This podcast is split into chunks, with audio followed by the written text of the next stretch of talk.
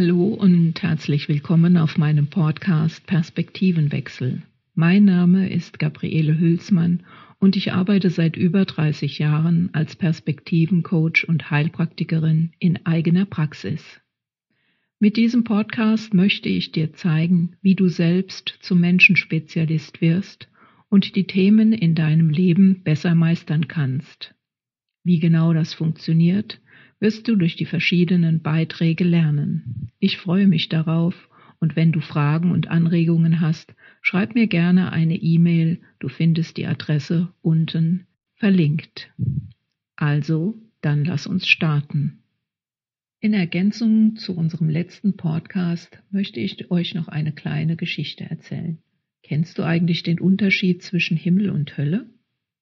Nein? Pass auf, wir fangen mit der Hölle an. Du kommst in einen Raum und siehst eine ganz lange Tafel, solange dein Auge reicht.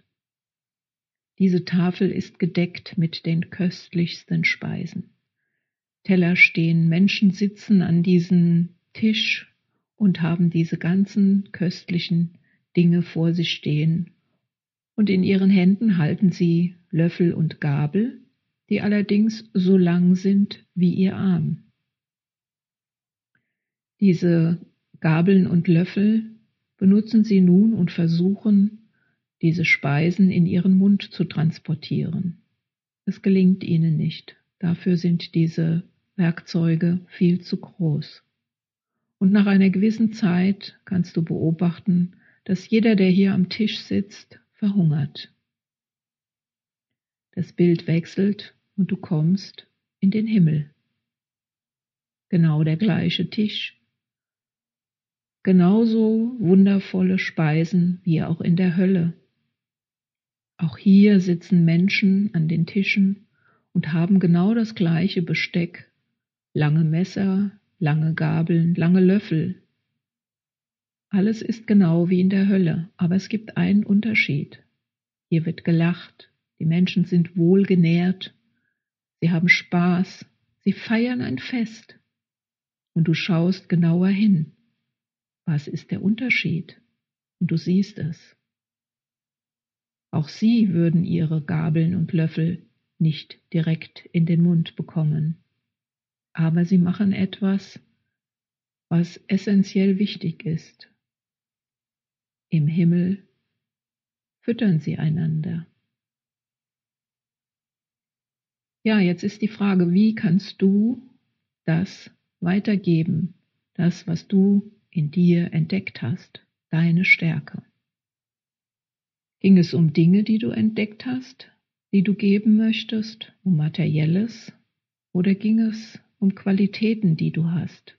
Was ist es, was du der Welt schenkst? Was ist es, was du, was deine Einzigartigkeit ist?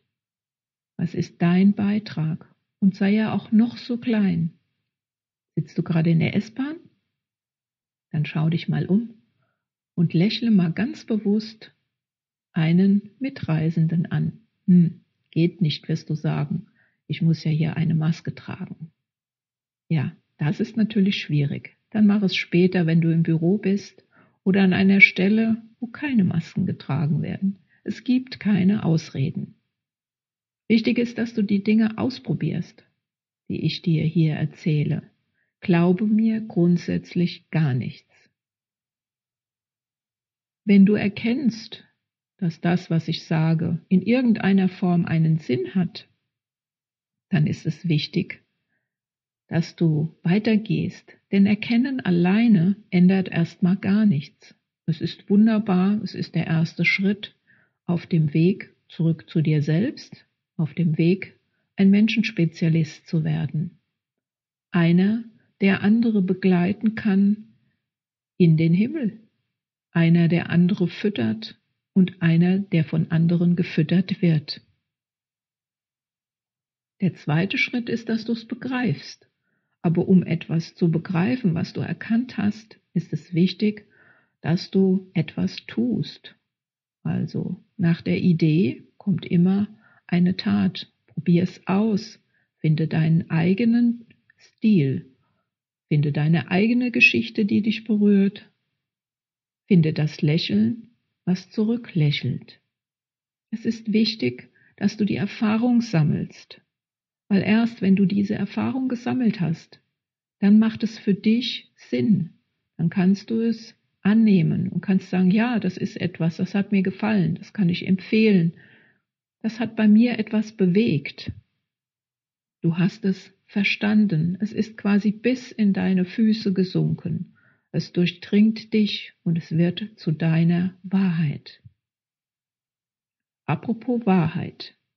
Jeder hat seine eigene Wahrheit, weil jeder natürlich etwas anderes erkennt, etwas anderes versteht, etwas anderes versteht und dies auch anders versteht.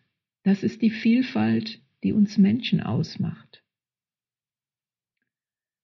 Kennst du dieses Gefühl, dass du jemandem was empfiehlst und du möchtest so gerne, dass er genau die gleiche Erfahrung sammelt wie du, dass er genauso tief berührt ist von diesem Buch, dass er es genauso liebt, diesen Film, diese Musik zu hören.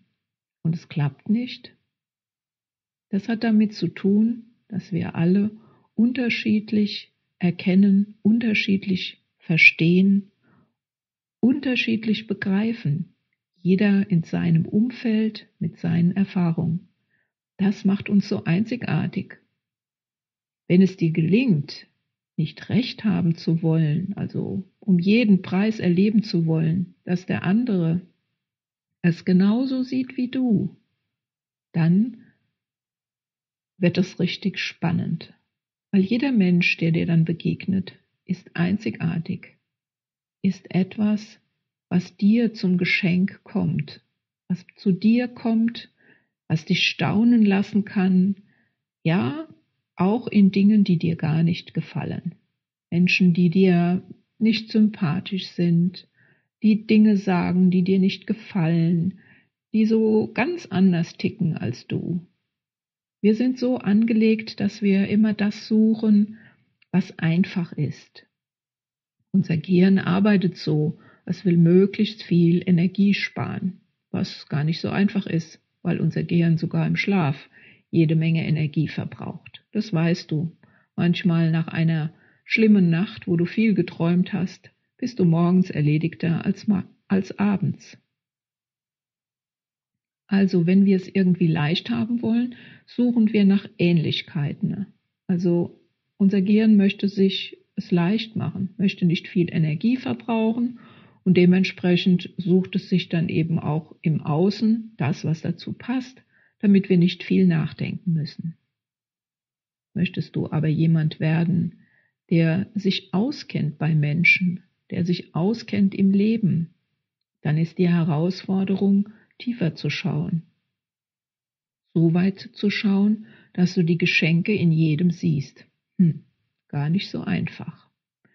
Im Laufe der Zeit, im Laufe deines Lebens wirst du diese Weisheiten erfahren und sie werden für dich zu etwas Selbstverständlichem werden. Gib dir die Zeit, die es braucht. Es ist keine Eile geboten. Du musst dich nicht beeilen und morgen der Dalai Lama werden. Im Jetzt bist du es längst.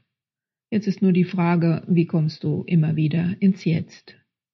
Wie kommst du dahin, möglichst wenig Energie zu verbrauchen? Energie, die besonders viel verbraucht wird im Widerstand gegen das, was da gerade ist.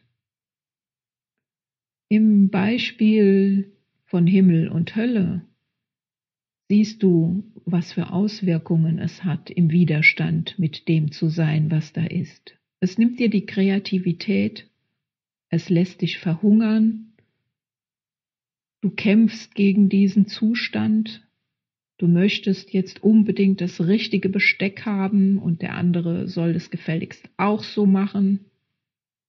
Oder du wirst kreativ und gehst mit den Dingen, die dir da begegnen im Außen, gerade bei Leuten, die du nicht so magst, gehst damit kreativer um, überlegst dir, wie du mit diesen Dingen umgehen kannst, bis hin, dass du dir überlegst, hm, was kann ich demjenigen denn geben, dass es ihm etwas besser geht, weil ganz offensichtlich ist es so, dass jemand, der unzufrieden ist, nicht satt ist. Und jetzt schau dich mal um, mach dir mal ein paar Notizen bei den Menschen, mit denen du in Kontakt bist. Von wem würdest du sagen, dass er wirklich satt ist und zufrieden? Es könnte jemand sein, der dich ständig beschenkt. Es könnte aber auch jemand sein, den du beschenken könntest. Ja, jetzt sind wir wieder im Thema Geben und Nehmen gelandet. Ich würde dir empfehlen, ein kleines Notizbuch, einen Blog dir zuzulegen. Es ist wichtig, dass du dir die Dinge, die Erkenntnisse, die du hast, notierst, damit du nochmal hineingehen kannst oder damit du Gedanken, die einfach durch deinen Kopf schweben, sammelst. Wie du das machen kannst, werde ich dir das nächste Mal erzählen. Lass es dir gut gehen. Bis bald. Deine Gabriele.